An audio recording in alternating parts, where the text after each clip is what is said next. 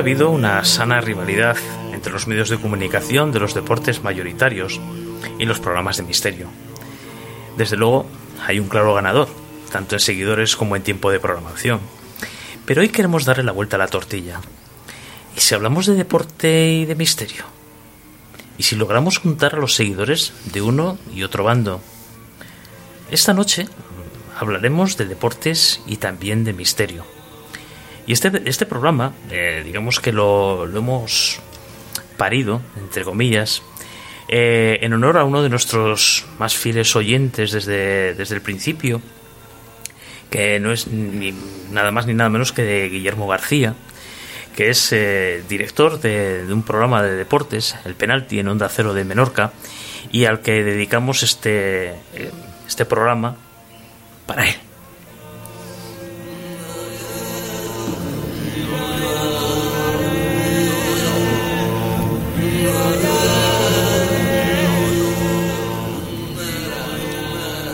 Guillermo por la banda derecha, le pasan la pelota y chuta, gol, gol, gol, gol de Guillermo.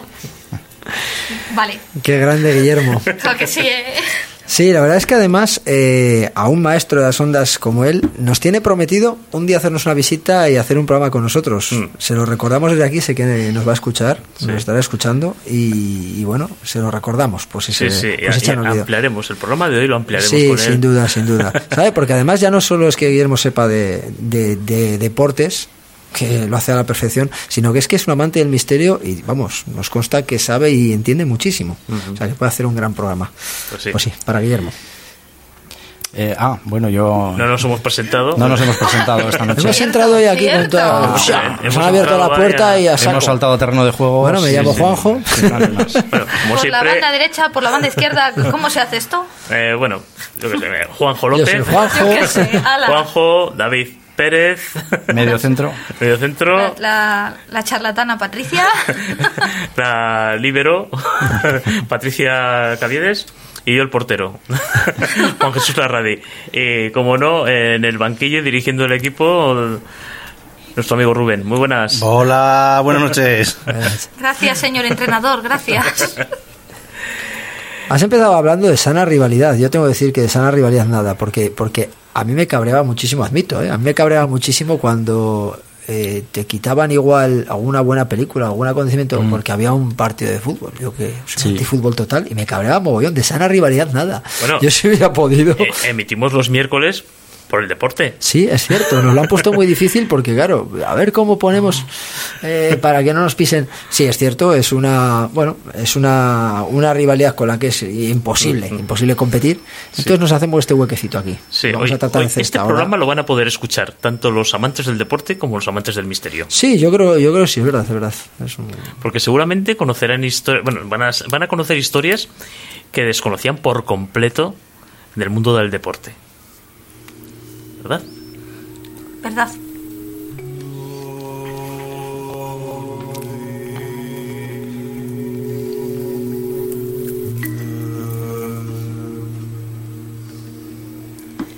¿Qué os parece si empezamos por quizás una de las tragedias más conocidas del deporte del fútbol? ¿Verdad, Patricia? Cuéntanos. Os cuento. El 6 de febrero de 1958, el Airspeed Ambassador, que realizaba el vuelo 609 de la British European Airways, se estrelló en el aeropuerto de Munich-Riem, donde viajaba el equipo de fútbol inglés Manchester United.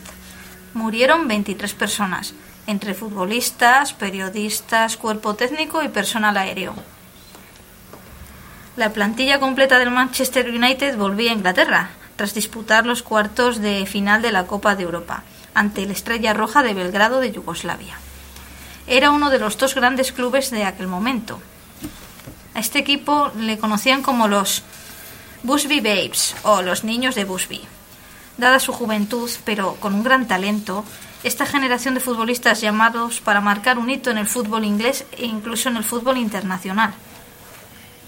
En el aeropuerto de Belgrado, el vuelo de la British European Airways que les iba a llevar de vuelta a Manchester se retrasó una hora, ya que el jugador Johnny Berry había perdido su pasaporte. el avión tenía también previsto hacer una parada técnica en Múnich para repostar combustible. Bueno, pues una vez que llegaron a Múnich, tras repostar el vital líquido, se vieron pues envueltos en un temporal, fuerte lluvia eh, mezclada con copos de nieve. Y después de dos intentos frustrados de despegue, pues al tercero el avión no pudo remontar el vuelo y se estrelló mm, contra una casa que menos mal que en aquellos momentos no estaba habitada. Tú, Juan, que sabrás esto, como yo sé que la aviación te gusta, Sí, sí.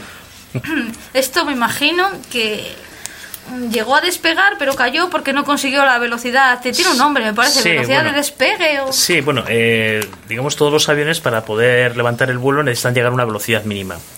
Lo que ocurrió con este avión fue que eh, circulara- cir- digamos, se lanzaron por la pista de, de despegue y al llegar a una distancia de seguridad y no alcanzar la velocidad mínima de despegue, paraban los motores y otra vez volvían a hacer el circuito completo en el aeropuerto. La segunda vez intentaron alcanzar también esa velocidad mínima de despegue y no lo consiguieron. Con lo cual, a la tercera vez ya alcanzaron, sí, esa, esa justo en el momento en que, digamos, se llega al punto de no retorno, es que si en ese momento no has alcanzado esa velocidad, ya tienes que parar los motores y, y- y frenar para volver. A la tercera, sí, consiguieron esa velocidad mínima durante unos preciosos segundos. ¿Qué ocurre? Que en el último momento eh, el avión hizo aquaplaning y perdió, tra- perdió tracción y entonces esa velocidad no llegó a alcanzar esa velocidad. Sí que se elevó unos cuantos metros, pero digamos botó y se estrelló. Fijaros, la, la causa del accidente en un primer momento se culpó al piloto, pero más tarde demostraron que la acumulación de agua-nieve al final de la pista provocó eso, que el avión perdiera velocidad y que no pudiese remontar el vuelo. El aquaplaning que tú has dicho. Exacto.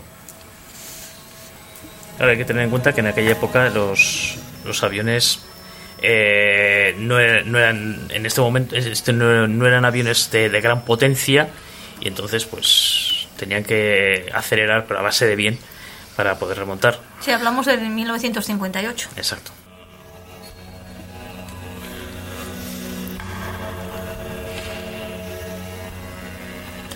Siete futbolistas del, del United que viajaban en el avión murieron en el acto. Duncan Edwards, una de las mayores promesas del país, moriría a causa de sus heridas el 21 de febrero a la edad de 21 años y otros dos jugadores que debían abandonar, bueno, tuvieron que abandonar la práctica del fútbol debido a sus gravísimas lesiones. Su entrenador, Matt Busby, también tuvo que ser hospitalizado tras el impacto. El gran Bobby Charlton, que sería una de las grandes figuras del fútbol inglés de los 60, fue uno de los supervivientes. En una entrevista que emitió la BBC, recuerda, Bobby recuerda perfectamente cómo ocurrió este accidente, ya que él no perdió la conciencia. Recuerda los ruidos del impacto, cómo se rompía el fuselaje y los gritos de los pasajeros y de sus compañeros. Es una tragedia que hoy en día se sigue recordando cada 6 de febrero tanto en el campo del Manchester United como en Múnich y en otros estadios de fútbol. Pero hemos titulado el programa Los deportes y el misterio, ¿no? Y en este caso, ¿dónde está el misterio? Os- estaréis preguntando. Sí, porque de momento hemos hablado solamente de la tragedia. De la tragedia. Pues bueno, el misterio en este caso está en las premoniciones.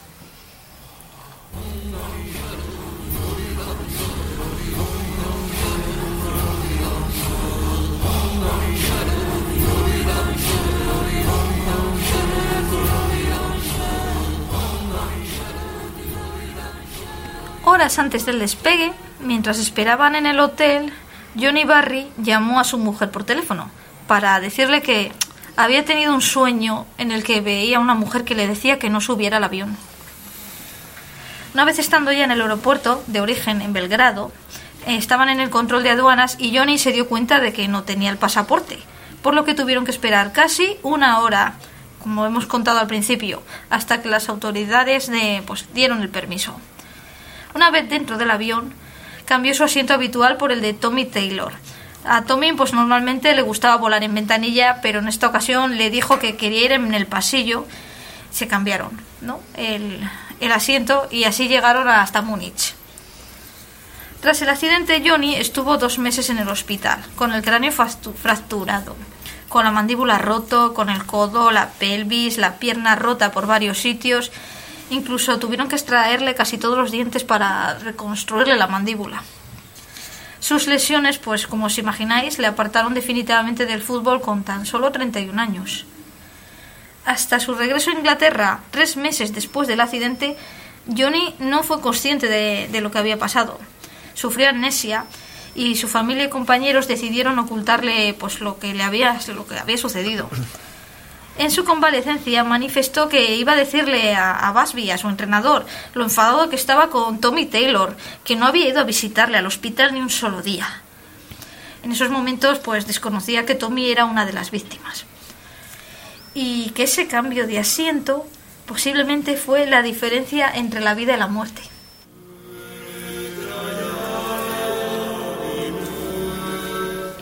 Pero bueno, esta no, no ha sido la única premonición. ¿eh? Varios familiares comentaron a los medios de, comunicación que algunos de los futbolistas habían hablado con ellos después del partido y les habían contado que no tenían buenas sensaciones. Incluso uno de ellos, Mark Jones, le dijo a sus padres, vamos a hacer escala en Múnich para repostar. Pero no sé, tengo una mala sensación, ¿eh? Yo os quiero mucho. Sí, bueno, la verdad es que el, asunto de Johnny, de Johnny Barry, pues bueno, él, contaba que, bueno, que sí, que él había tenido un sueño en que una, una mujer eh, se le presentaba, eh, se le presentó o se le apareció, según decía él, en, la habitación del hotel y, que decía que no cojas ese avión, no cojas ese avión. Luego de repente llegó al aeropuerto, no encontraba el pasaporte, era como que las advertencias eran bastante redundantes. Pero bueno, ya, ya no solo el caso de Johnny, ¿no? Del sueño que tuvo, pues, pues que muchos familiares Sí, sí, después tuvieron- dijeron, tuvieron- dijeron que sí, notaron cierta malestar en... Sí, cuando hablaron con sus con sus hijos o con sus maridos, pues tuvieron esa sensación, ¿no? De que de que algo algo malo iba a suceder. Recordad que cuando hablamos en- de premoniciones en su día, es cierto que había muchos casos así muy curiosos y también dábamos un poquito la vuelta a la tortilla y veíamos desde esa otra cara del prisma, ¿no? En la que hablábamos que en cuántos vuelos que ahora estén volando tranquilamente por encima de nuestras cabezas, haya pasajeros que hayan tenido la más sensación por el miedo a volar, el miedo racional que todos, incluso en algún, en, en algún momento tenemos, incluso a los que no nos asustan, en algún momento tienes tus dudas, tus, hay gente que bueno pues que ese pues puede hacer ese comentario y claro cuando ocurre esto siempre te queda la duda no si realmente Sí. que es el huevo o la gallina realmente o la casualidad existe o, o Queda, realmente la queda registrado cuando Claro. efectivamente luego la se- premonición se, se- cumple, se ¿no? cumple. Sí, pero en casos- todos aquellos casos en los que la gente tiene premoniciones y luego no pasa nada, Efectivamente. pues eso nadie lo registra. Sí, hay, hay muchos casos que de vez en cuando pues igual salen en las noticias de gente que bueno que ha- han tenido que desalojarle del avión porque quería salir del avión, quería salir del avión porque tiene en una mala pánico, sí, sí, un sí, ataque una de mala- pánico. mala- Lo que pasa es que eh, mientras no sucede nada grave pues no es. No, y luego Pero bueno. después de la tragedia, pues las familias entonces ya igual. Entre el dolor y la situación, pues Sí. igual interpretan pero bueno no deja de ser despedidas cuando no lo sí son. que- o- Sí. Pero bueno, sí eh, esto es misterio. personas, sí, sí. Esto es Sí, un porque misterio. además eh, este no es el único caso de premoniciones en tragedias relacionadas con el deporte, ¿verdad? ¿no? Y además este, este último ocurrió hace, hace muy poco, hace escasamente dos años y medio. El, el vuelo 23, 2933 de la compañía Lamia despegó del aeropuerto Virubiru de Bolivia hacia el aeropuerto de Medellín en Colombia. Esto ocurrió el 28 de noviembre del 2016. Este avión se estrelló a las 2.49 hora local, a 5 minutos de la pista de aterrizaje del aeropuerto de Medellín. El equipo de fútbol del Chapecoense de Brasil, un equipo muy humilde, iba a disputar la final de la Copa Sudamericana del 2016 frente al Atlético Nacional de Medellín. Este caso, bueno, tuvo una repercusión mediática terrible porque era un, un equipo muy humilde. eh, sus, sus jugadores eran, pues eso, la mayoría o, o muy jóvenes o muy veteranos, ¿no? Que, que ningún equipo quería y la verdad que consiguieron muchísimo, muchísimo y, y, bueno, la tragedia se cruzó en sus vidas.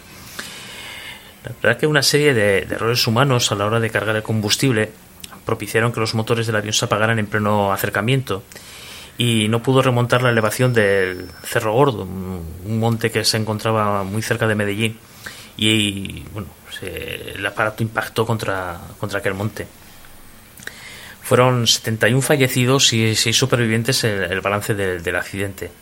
Prácticamente todo el equipo de fútbol al completo falleció en la tragedia, incluidos miembros del equipo técnico, futbolistas, periodistas. Solo tres miembros del equipo sobrevivieron. Alan Ruschel, Jackson Fullman y Hermito Neto.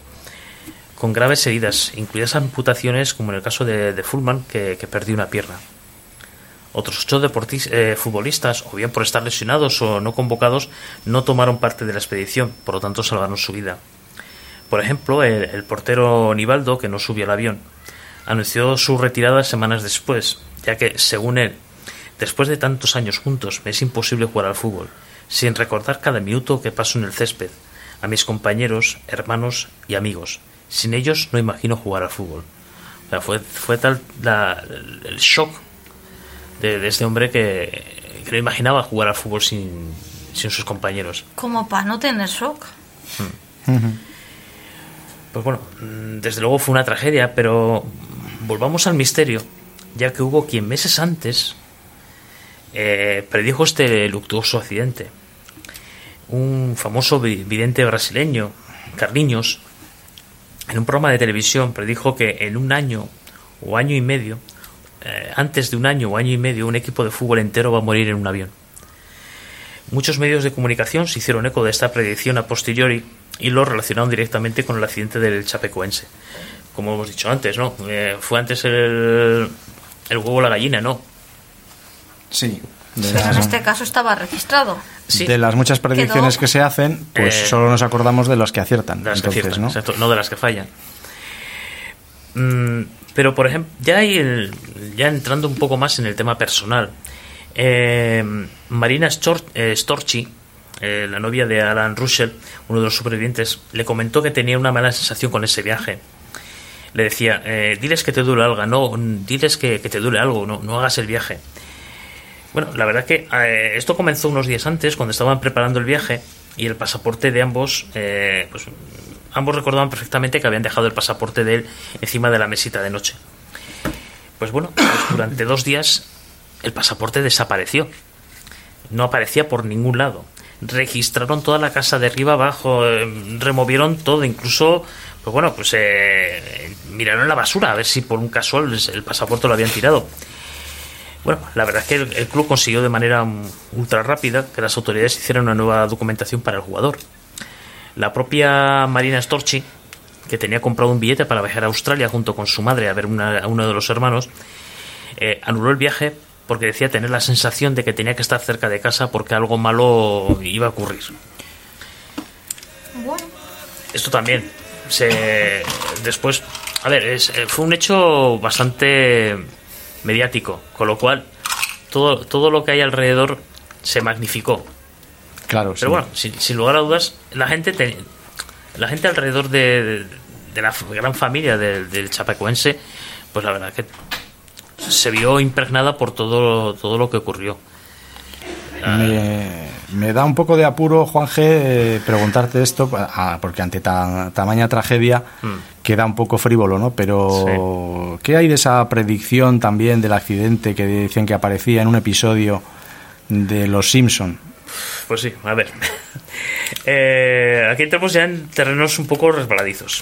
A ver, varios usuarios de las redes sociales manifestaron que eh, en un episodio titulado Dos coches en cada, garaje, en cada garaje y tres ojos en cada pez, de la famosa serie de Los Simpson, se predijo que un avión con un equipo de fútbol brasileño se estrellaría. ¿Y por qué? Porque en este capítulo, mientras la, la planta nuclear del señor Barnes es inspeccionada por una por, por los agentes laborales, uno de ellos le dice al multimillonario que viola todas las políticas laborables y que hace referencia a que tiene usted a un equipo de fútbol brasileño desaparecido trabajando en el reactor. Como respuesta, el señor Pars le dice, ese avión se estrelló en mi propiedad. A ver, ya sé, suena um, casi cómico, pero mucha gente le dio credibilidad. O sea, decía que, bueno, que efectivamente los Simpson había, eh, en ese episodio habían, había una predicción de que una, un avión con un equipo brasileño se iba a estrellar y que iban a desaparecer. A ver, broma o no, pero los Simpson predijeron que Donald Trump sería presidente de los Estados Unidos y eso fue en un episodio en el 2003. Con lo cual, bueno. Con, lo cual igual ya no vemos los Simpson con los mismos ojos, ¿eh? eh digamos hay gente Ni Nostradamus. hay gente hay gente que ve los Simpson como pues eso y analiza cada episodio pensando que bueno que, que haya que acertar una vez porque no van a acertar más veces. Interesante. El misterio vuelve de la mano de El prisma de la razón. Una mirada a lo desconocido. Escúchanos los miércoles a las once de la noche. Y si eres de los que no trasnochan, los viernes en repetición a las diez. Si te has perdido alguno de nuestros programas, puedes descargarlo en la plataforma iVox, buscando el prisma de la razón. Ya no tienes excusa para perdértelo.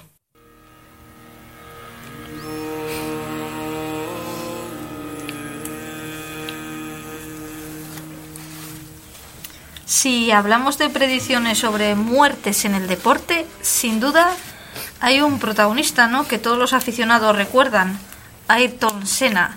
Yo me acuerdo perfectamente de esa tarde, que estaba viendo la Fórmula 1 en la tele. ¿Qué nos puedes contar, Juanjo, sobre este fatídico fin de semana de mayo de 1994?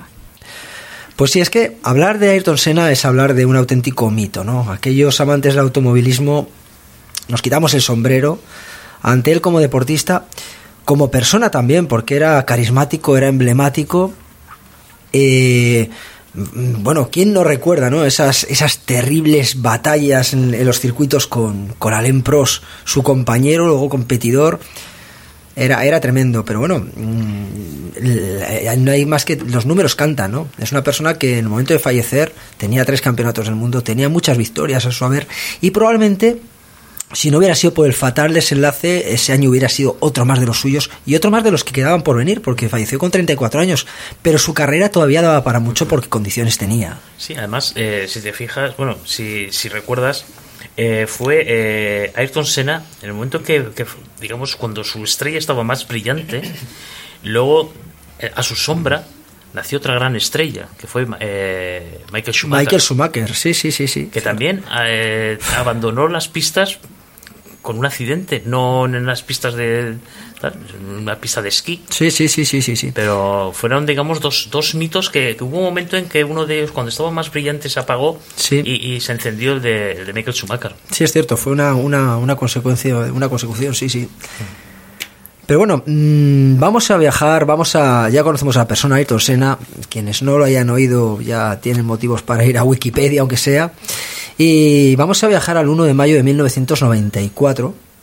En concreto vamos a viajar al Gran Premio de San Marino de aquel año, eh, en el circuito de Imola. Y fijaos, es eh, ya el fin de semana empezó de forma trágica y tampoco sería justo empezar hablando, lamentando la muerte de Ayrton Senna, porque 24 horas antes prácticamente había fallecido en ese mismo circuito otro piloto, que era Roland Sattenberger. Rasenberger, que este hombre tuvo un accidente terrible, del cual también hay, hay, imágenes. Eh, una persona de, de, 34 años, eh, fijaos, curiosamente la misma edad que tenía ahora que lo veo yo, eh, la misma edad que tenía nuestro piloto de Torsena. Y tuvo un choque violento, violentísimo el austriaco en los entrenamientos libres. Salió el coche prácticamente eh, contra el muro casi a derecho, a 300 por hora, eh, evidentemente no, no se pudo hacer nada por salvar su vida. Además, el, motivo del accidente fue que se desprendió el, el, sí, alerón, el alerón, perdió el alerón efectivamente. Y, claro, perdió toda la efectivamente, perdió toda la capacidad de, de, de, de defensa del coche, de, de maniobrabilidad y se fue contra, contra el muro a 300 por hora el habitáculo, curiosamente, eh, bueno, curiosamente, como está preparado esos vehículos, estaba, estaba bastante bien. Eh, no así el, el, aspecto exterior del vehículo, que estaba destrozado, mm. y no así también el, el pobre piloto, mm. que tenía una, entre otras lesiones, porque por dentro tenía muchísimas lesiones, pero la mortal fue una, una fractura en la base del, en la base del cráneo.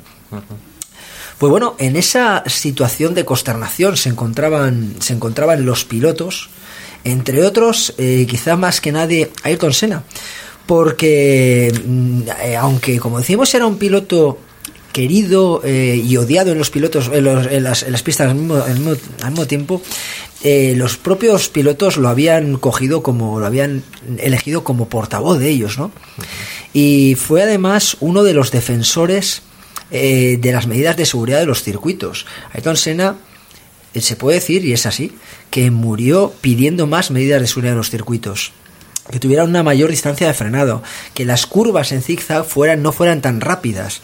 Hablamos de curvas que se trazaban a más de 300 kilómetros por hora. Y estamos hablando de hace más de 20 años que los coches no eran como ahora también. Aparte también pedía que hubiera más distancia entre la pista y las, las barreras. Efectivamente, que, hubiera una mayor distancia de, de, frenado. frenar. Eso es y sin embargo, pues bueno, no, no lo consiguió hasta ese momento. Y como decimos, pues todavía con toda la, con toda la, eh, el pesar de la, del fallecimiento de, de, su compañero, al fin y al cabo, mm. ese mismo fin de semana, pues bueno, eh, empezaron la carrera.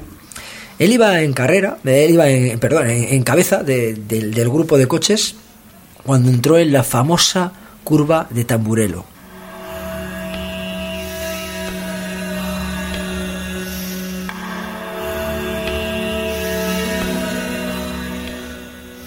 Eh, lo que allí se vio es que, bueno, mm, el, golpe fue un, golpe muy seco, muy violento también, lateral del coche. El coche sale rebotado y se ve como prácticamente la parte derecha del automóvil está desintegrada. Eh, en ese momento, tanto Ron Dennis como el propio, el propio Alain Prost eh, se echaban las manos a la cabeza porque se daban cuenta que realmente el accidente había sido muy, muy serio. Llegaron los equipos de rescate al momento, varias ambulancias, llegó incluso un helicóptero, se le practicó una traquetomía en el propio circuito, pero no hubo nada que hacer. Es curioso, las imágenes eh, que se ven, mm, eh, se ve como el cuerpo está en esos instantes justos después del accidente, la cabeza está un poquito ladeada, ese casco amarillo que tan famoso le hizo, porque además es que curiosamente los Williams Renault eh, si algo les achacaban es que era un color azul muy pobre, muy que era poco mm. llamativo para la competición. Y él llevaba un casco amarillo que era muy, era muy visual. Y en un momento determinado se ve como el casco se mueve un poquito y, ya deja de moverse pues para siempre, ¿no? Mm. Pues es curioso porque eh, uno de los primeros en llegar al lugar, un, un, médico de allí, eh, dijo, dijo una frase que, que pasó a la, a la, historia, ¿no? Dijo, suspiró y su cuerpo se relajó. No soy religioso, pero pensé que su espíritu salía de su cuerpo.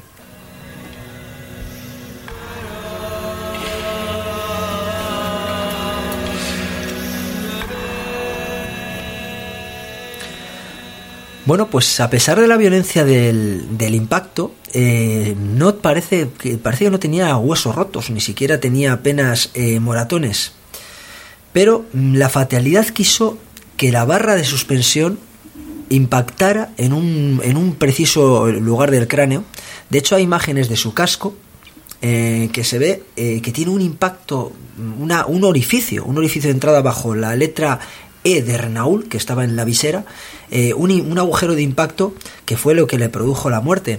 Mm, evidentemente la, la fatalidad, ¿no? Porque si ese, esa, esa barra que golpeó, esa barra de suspensión que perforó el casco, hubiera golpeado unos pocos centímetros más hacia un lado o hacia otro lado, quizás estaríamos hablando de otra forma ahora del gran piloto, ¿no? Es lo que, lo que separó la, la vida de la muerte de, de, en este caso, de este piloto. Pero fijaos, como antes decía Patti, vale, esto es una fatalidad, una desgracia. ¿Dónde está, ¿Dónde está el misterio aquí? Pues también lo hay. Y también lo hay, y de la misma forma que hemos hablado antes, en forma, en manera de, de, de presentimientos, de premoniciones. Una persona Mm, profesional, experimentada, que no le asustaba lo más mínimo, como demostró montarse en los coches. Y sin embargo, esa misma semana, él había dicho, eh, les había chocado a muchos amigos, le habían visto un tanto intranquilo, incluso había confesado a varios amigos y conocidos que no tenía buenas sensaciones. Hasta tal punto llegó eh, la tensión que percibió el, médico de Paddock y por otro lado eh, amigo suyo, que era quien hablábamos antes, Sid Watkins, le vio tan tenso que llegó a, aconsejarle. Dice, oye, ¿por qué no nos retiramos y nos vamos a pescar? A lo que Sena le contestó, no puedo retirarme, mi destino está marcado.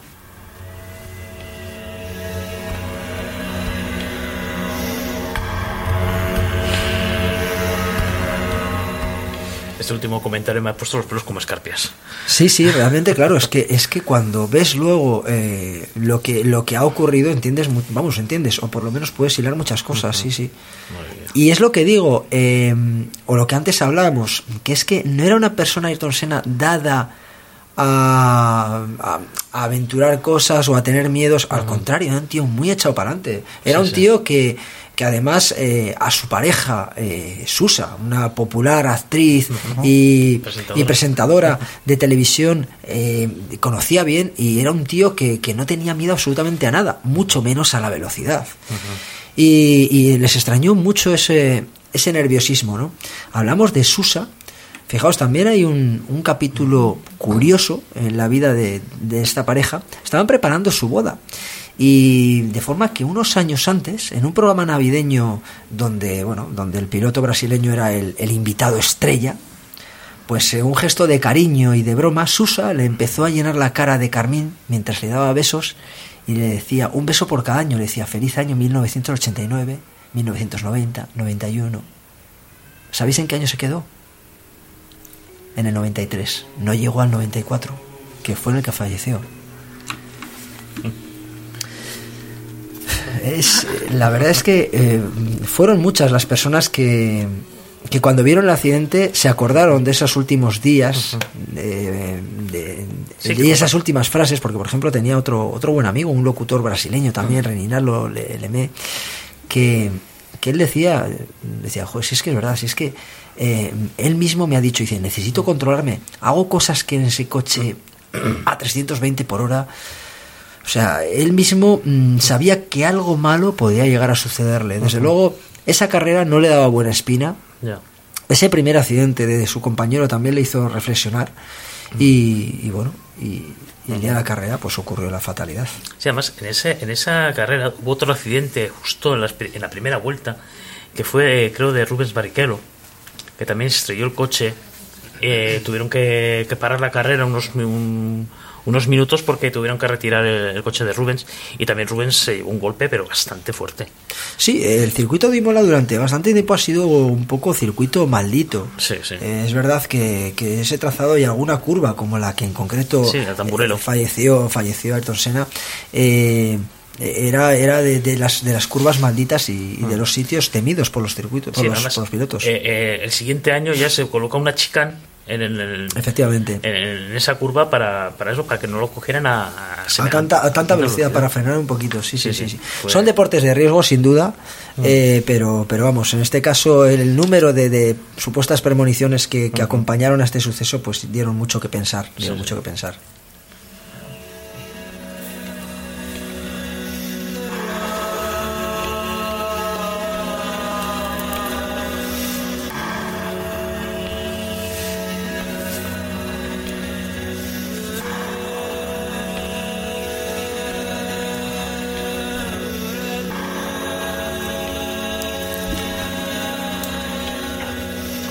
¿Sabéis qué? Que no solo los castillos o las casas encantadas tienen el monopolio de las apariciones espectrales. Ahora vamos a cambiar de tercio. Vamos a hablar de fantasmas en estadios de fútbol. Madre mía. Hace pocos años, el jugador del Málaga Club de Fútbol, Paulo Barbosa, duda. Falló una clara ocasión de gol frente al equipo de Levante. Según sus propias palabras, decía que había visto un fantasma. Dijo que algo con forma humana se cruzó delante mío. Curiosamente, varios empleados del estadio Ciudad de Valencia, que es la sede del Levante, dijeron que algunas noches suelen ver sombras o figuras en la zona de la portería, lugar donde hasta hace poco se arrojaban las cenizas de los aficionados que así lo pedían en sus últimas voluntades. Este acto la directiva del club lo, lo permitía en algunas ocasiones. O sea, que la gente pedía que Sus cenizas, cenizas. que esparcieran sus cenizas. Eh, eh, en el césped de- del, equipo, del campo de fútbol. Vale, vale. Sí, es, es que es costumbre mm, pedir que arrojen las cenizas de los aficionados en el césped. Quizás está más extendido, no, no está en España no tanto, pero en Sudamérica bastante. Y hasta allí nos vamos.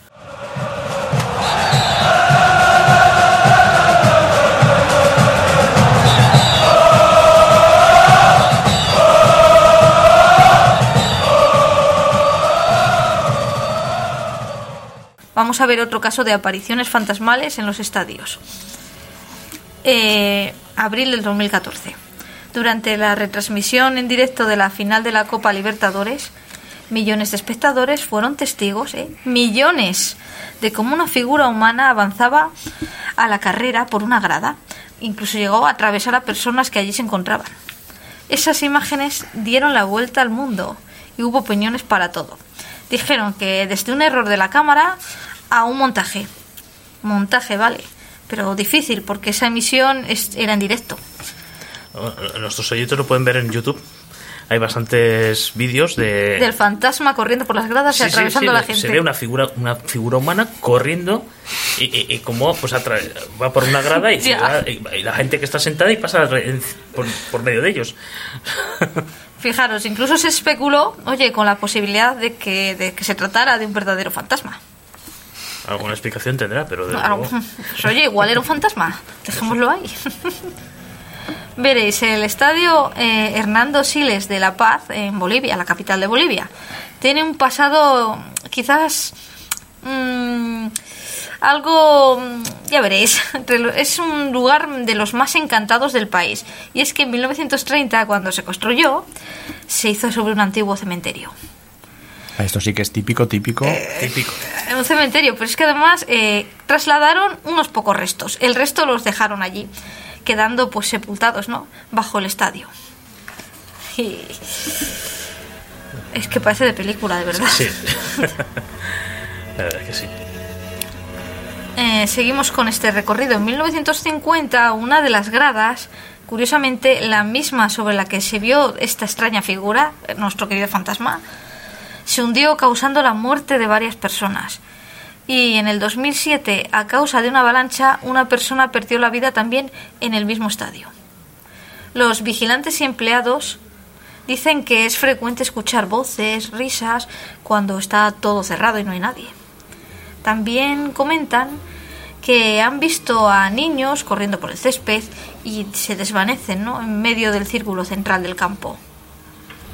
Todo esto en el, en el, en el mismo Estamos estadio, en el del Hernando estadio Siles de La Paz. Exacto, el estadio maldito. Tremendo, ¿eh? Es, es tremendo, sí, sí. Hay otros lugares marcados por la tragedia, como por ejemplo el estadio Antonio Vespucci. Bueno, a ver, la tragedia, porque no, se dice en donde la teoría fantasmal está, que donde hay tragedias Sí. se queda algo. Vale. Antonio Vespucci Liberty, también conocida como la Monumentali, que es la sede de River Plate de Argentina. Allí en 1968 se produjo una avalancha que acabó con la vida de 71 personas. Muchas de ellas eran menores. Hay cientos de testigos que aseguran que ven pasar por sus pasillos sombras y ven niños con la camiseta del equipo a altas horas de la noche. Y luego, como todos los fantasmas, desaparecen frente a sus atónitos ojos.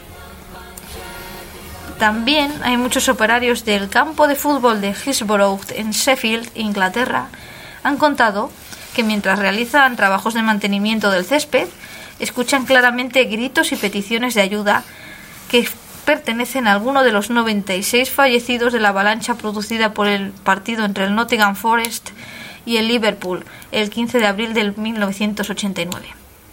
Bueno. ¿Me estoy haciendo un recorrido? Sí, pues no, no, no, o sea, no sabía yo que había tantos casos relacionados con estadios. Claro, igual porque como un estadio normalmente es un sitio tan concurrido, ¿no? Eh, pues parece que no se dan las características ideales para la aparición de un espectro. Pero ya vemos que, que no, que, Y que nosotros sí se da. buscándolos en, en castillos y en casas En abandonadas. y, tal, y los ¿para qué? tenemos en, pues, en estadios a tope. Eso Por era, eso era antes. Eso era. No, y además, pues, muchos de los testigos son los, los operarios de mantenimiento, que claro, están ahí pues, Sí, sí. a la madrugada, no sé qué, tal y cual. Sí, y que- ahora vamos a hilar a la parte de qué pasa cuando se hacen obras, ¿Eh? ¿no? Vamos a viajar hasta el estadio de San Mari de Southampton. a ver, esta palabra a mí se me da muy mal. De Southampton. Southampton, esa- esa. Veréis, durante su construcción aparecieron varios restos arqueológicos. Había enterramientos pertenecientes a la época prerromana. A partir de estos hallazgos, las obras continuaron, pero empezaron a ocurrir una serie de accidentes inexplicables. ¿eh? La maquinaria no funcionaba hasta que abandonaban el lugar, la presencia de extraños seres vestidos de blanco en las instalaciones y, las, entre las gradas. Eso hizo que la directiva contratara los servicios de varias sacerdotisas celtas para hacer un rito de purificación del lugar y aplacar a los espíritus que se habían visto perturbados su eterno descanso.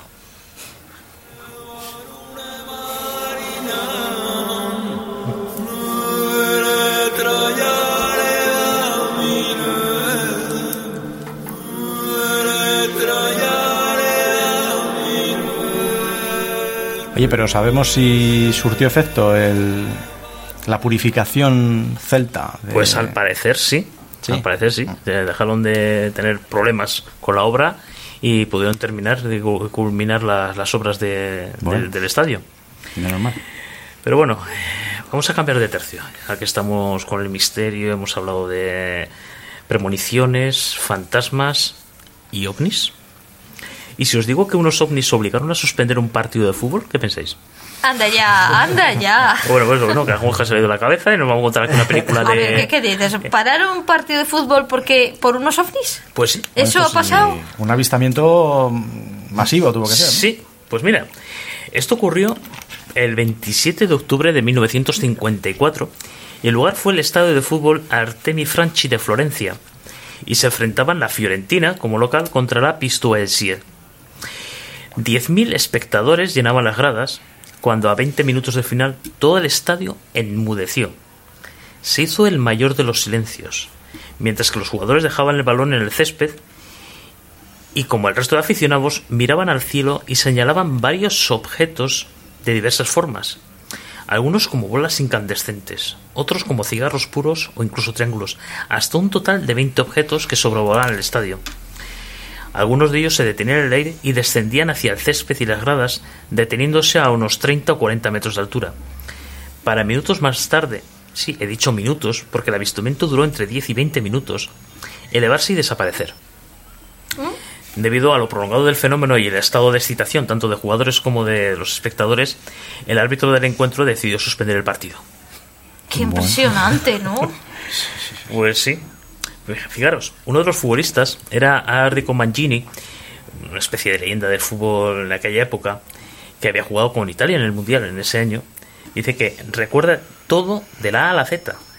Era algo que lucía como un huevo que se movía lentamente y todos estaban mirando hacia arriba y ello, aquello estaba allí brillante en el cielo plateado.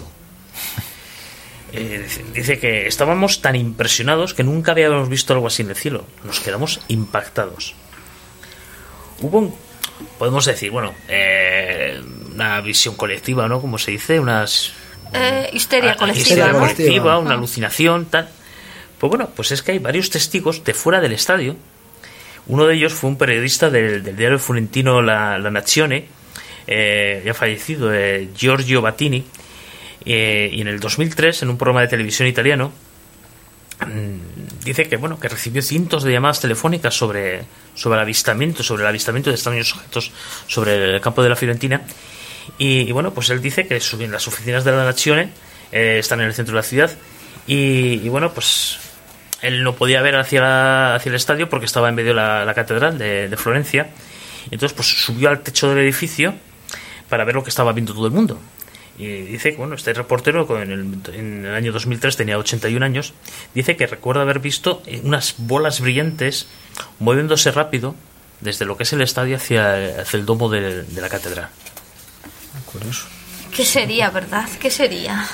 Porque si tanta gente lo Pues, vio, algo sería. Eh, sí, algo sería. Hay varias teorías. Eh, una de ellas habla de que podían ser arañas. Arañas. Sí, arañas. De, Eh, de sí. ocho patas, esos bichos Sí. asquerosos. Dicen que hay una especie, hay una especie de una especie de, de arañas que fabrican unas enormes eh, telarañas tan grandes que pueden abarcar varios metros y que eh, lo utilizan para emigrar, para vuelan, digamos, esas arañas para desplazarse de un sitio para otro, eh, sobre todo en primavera, para irse a zonas para, para el apareamiento. Entonces, pues esas bolas de, de enormes telarañas con sus arañitas. Ya me las imagino. Como di- Como en la gasolinera de Torre la Vega. No, hombre, un poquito más pequeñas. Pues esas eran muy grandes y con grandes No, telarañas, sí. No, no, estas, estas son más Esto- pequeñitas. Pero las telarañas son más grandes. Sí, sí. Como diría nuestro amigo Enrique, a veces buscamos explicaciones que, que son casi más complejas que, ¿Verdad? que- que- no, pero esto, que esto, esto lo han dicho, ¿eh? Esto, eh, científicos italianos, para dar explicación a lo que ocurrió esa, Sí, sí, sí, o sea, es- esa tarde. Bueno, yo me quedo con la del experimento, en el 54. ya sabes, el Vale. proyecto MK y todas esas Sí, cosas. bueno, bueno. Un experimento. Bueno, mira, hablando de experimento, no es la verdad, no, no es la única vez en que un ovni ha sobrevolado un campo de fútbol. Ah, que hay más. Sí. Y esto ocurrió hace, hace muy poquito. Estamos hablando del 2014. El 7 de enero, las autoridades alemanas cerraron durante tres horas el espacio aéreo de, sobre la ciudad- de Bremen tras detectar un objeto luminoso que sobrevolaba, entre otras infraestructuras, el estadio de fútbol del Werder Bremen. Este objeto tuvo en jaque a la policía del ejército alemán, que incluso envió dos cazas para interceptar tan misterioso objeto. Las imágenes en vídeo del objeto luminoso llenaron las web, noticieros y periódicos de medio mundo. Días más tarde, las autoridades indicaron que desconocían el origen del artefacto. Hubo teorías de toda clase, desde drones. La verdad que el objeto estuvo durante tres horas a la vista de los, de los testigos y los drones habitualmente tienen una autonomía muy, muy limitada, de 30 minutos a lo sumo. Y desde luego no tienen la envergadura para ser detectados por los radares. Incluso, bueno, hablaron de equipos experimentales del ejército, etcétera, etcétera. Pero bueno, la verdad que eh, hay algo que no encaja en todo este asunto. Y es que múltiples testigos presenciales eh, está registrado por el radar, personal de tierra del aeropuerto también decían que vienen esas luces. Bueno, pues resulta que las famosas imágenes que se fueron divulgando corresponden a un supuesto avistamiento ocurrido en Kansas, en los Estados Unidos, en el 2012. Espera, o sea, es- a ver, a ver. Espera, que no, no, que me he perdido. Los testigos decían Sí. que veían esas luces, no sé qué, y las, las web, los noticiarios, publicaron unas imágenes de unas, de unas luces extrañas en el cielo. Pues bueno, las imágenes que dieron eran de un avistamiento del 2012 en Kansas. Y sin embargo ellos dieron como que eran Como que eran de, las de, las de ese momento del 2014. de Bremen. Y- y- y ¿Y, ningún por testigo- qué? Conspiración, conspiración. Pues, pues, vete a saber qué ocurrió. O ¿Qué ocurrió en los cielos de Bremen? No sabemos.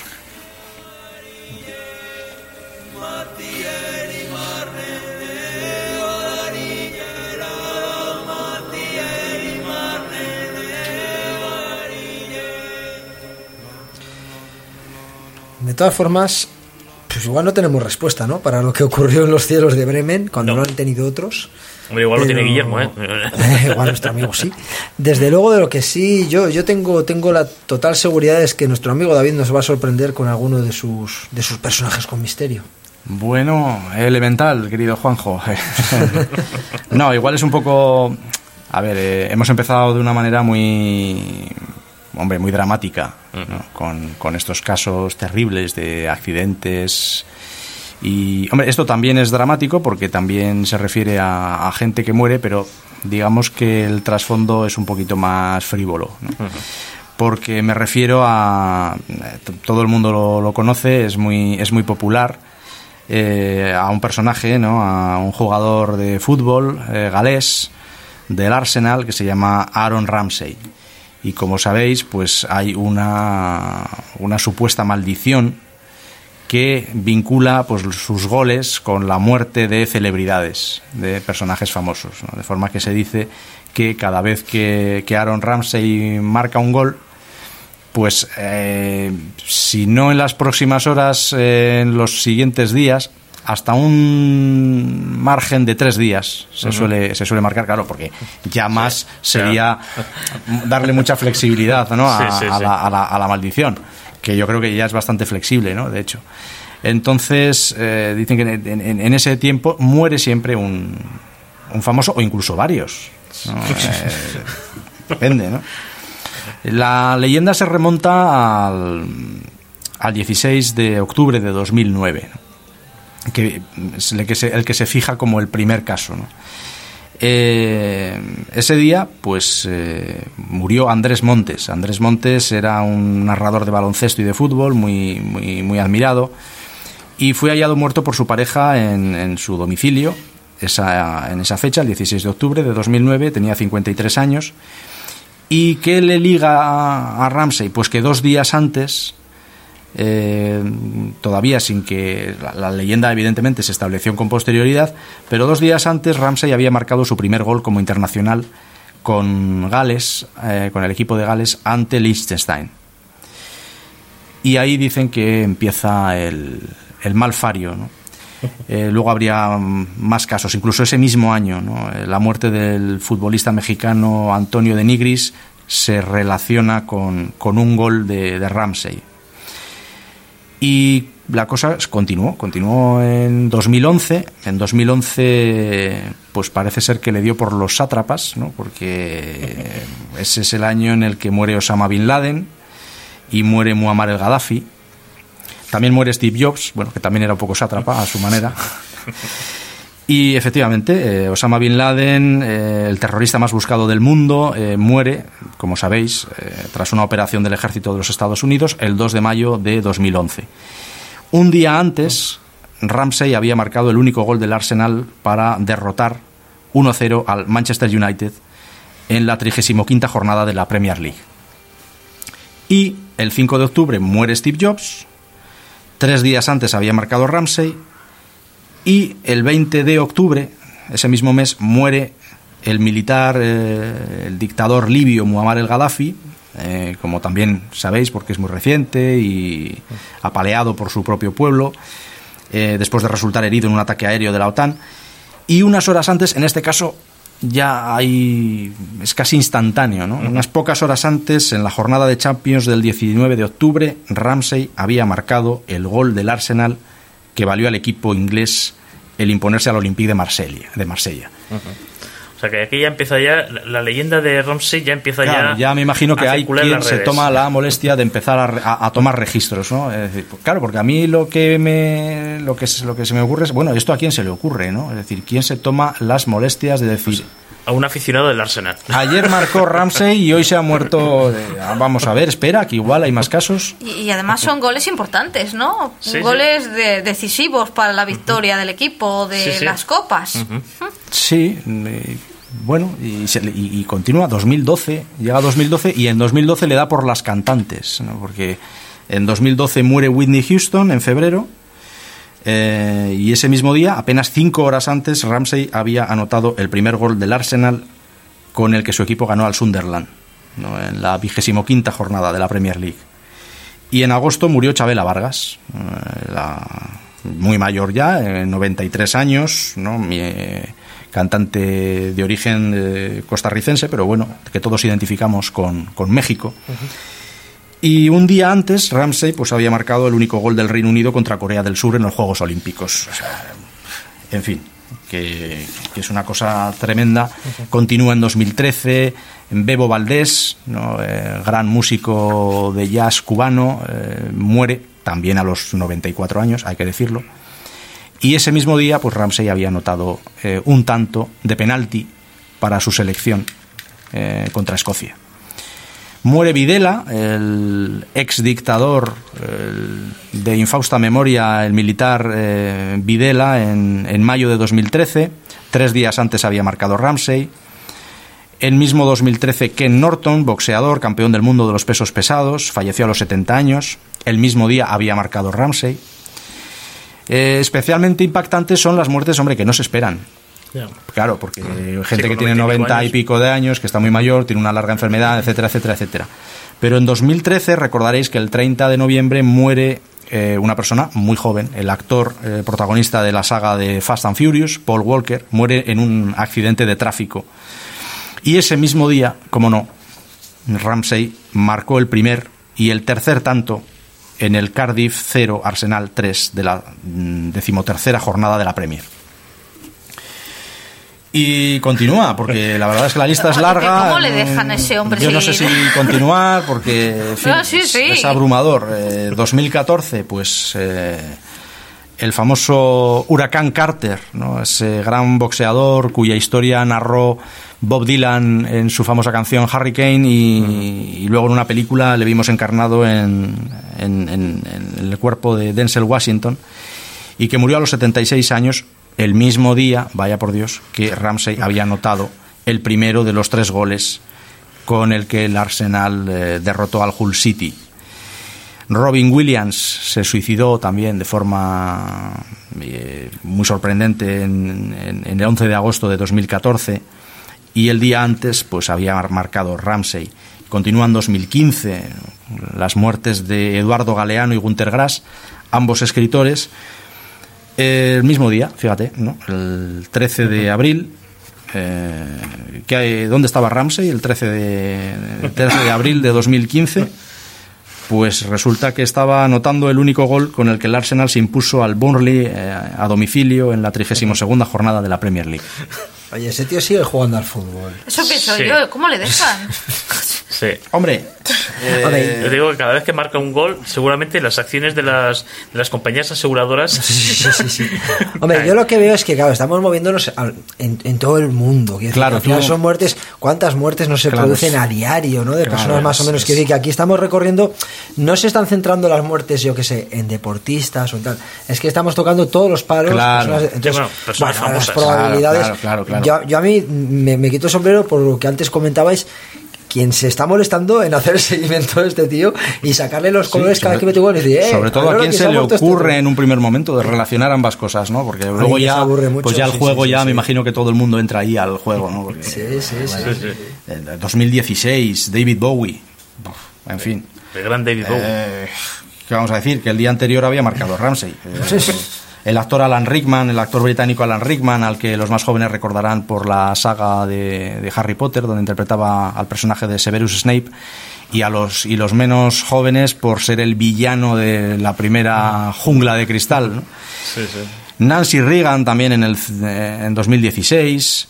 Eh, muertes también eh, en- en- eh, trágicas en accidente, la de Nicky Hayden, piloto estadounidense de MotoGP. Eh, y el mismo año, pues eh, uno de los, eh, de los más famosos 007, ¿no? Roger Moore. Y continuó en 2017 Greg Allman, guitarrista de los Allman Brothers, Manuel Noriega, Kate Flynn y Luke Perry. Hace nada, hace pues nada, unos días prácticamente, el, el 4 de marzo, Kate Flynn, que, que era el, el- el cantante y vocalista del, del grupo de Prodigy, eh, parece ser que se suicidó y esa misma tarde Luke Perry, el conocido actor de Hollywood, de Sensación de Vivir, también murió después de haber sufrido un derrame cerebral. En fin, pues Madre mía. O sea, do- dos en una tarde. Sí, En un ya día, es que es terrible. Bueno, esto, claro, llegó al punto de que en, en febrero de, dos- de 2018, eh, de esto también os sonará, marca un hat-trick y en ese momento eh, Alexis Martín Tamayo, que es eh, comentarista deportivo, más conocido como Mr. Chip, eh, que trabaja para Onda Cero y para As, llegó a decirse, amigos, eh, vamos a morir todos. el fin del mundo, el fin del mundo va a llegar. Eh, Aaron Ramsey ha marcado un hat-trick. Madre mía. Uh. Eso en febrero del año pasado. No vino el fin No. del mundo Menos mal, menos mal. y digamos también, mm, bueno, un par de cosillas, ¿no? Eh, Aaron Ramsey ha marcado a lo largo de su carrera, que es un poco lo que decía Juanjo, más de 80 goles. ¿no? ¿Cuántos coinciden con la muerte de una celebridad? Pues hombre, en realidad, aunque esto parece mucho, ¿no? Si lees la lista así en frío, pues una mínima parte. Pero voy más allá incluso. Pienso que si uno se toma la molestia de, de ir, de, de- de escarbar un poco más y mirar a ver si cada vez que marca, a lo mejor no una celebridad de primer orden, No. pero igual de segundo o de tercero, ¿no? Yo qué sé, a lo mejor un actor secundario de los años 50 del que nadie se acuerda, a lo mejor coincide. Es decir, si alguien se toma el esfuerzo, quiero decir que No. que Sí, ¿Por qué no? sí, sí, Pero voy más lejos todavía. Y si lo hacemos con Ronaldo, decir, si hacemos el esfuerzo de buscar, y Los que buscamos en los decesos de los de- tres días siguientes a que marque Ronaldo, ¿no encontraremos una celebridad? Pues probablemente sí. ¿no? Sí, así, es, así es. Sí, no, además este, el Alan Rickman murió de cáncer. De cáncer Sí, de bueno, se dan muchos casos de Eh, claro, y- gente y muy Nancy mayor que estaba enferma. Por eso digo, es más impactante que cuando muere alguien que no, que no se espera. Claro, estas son... Estas las quitamos de la Ni que lista. decir tiene que a Aaron Ramsey todo esto no le hace ni puñetera gracia, claro. Ya, ya. Vamos a llamarle, vamos a entrevistarle. Como es, como es habitual, Pero pues digo, quizás Guillermo lo puede entrevistar.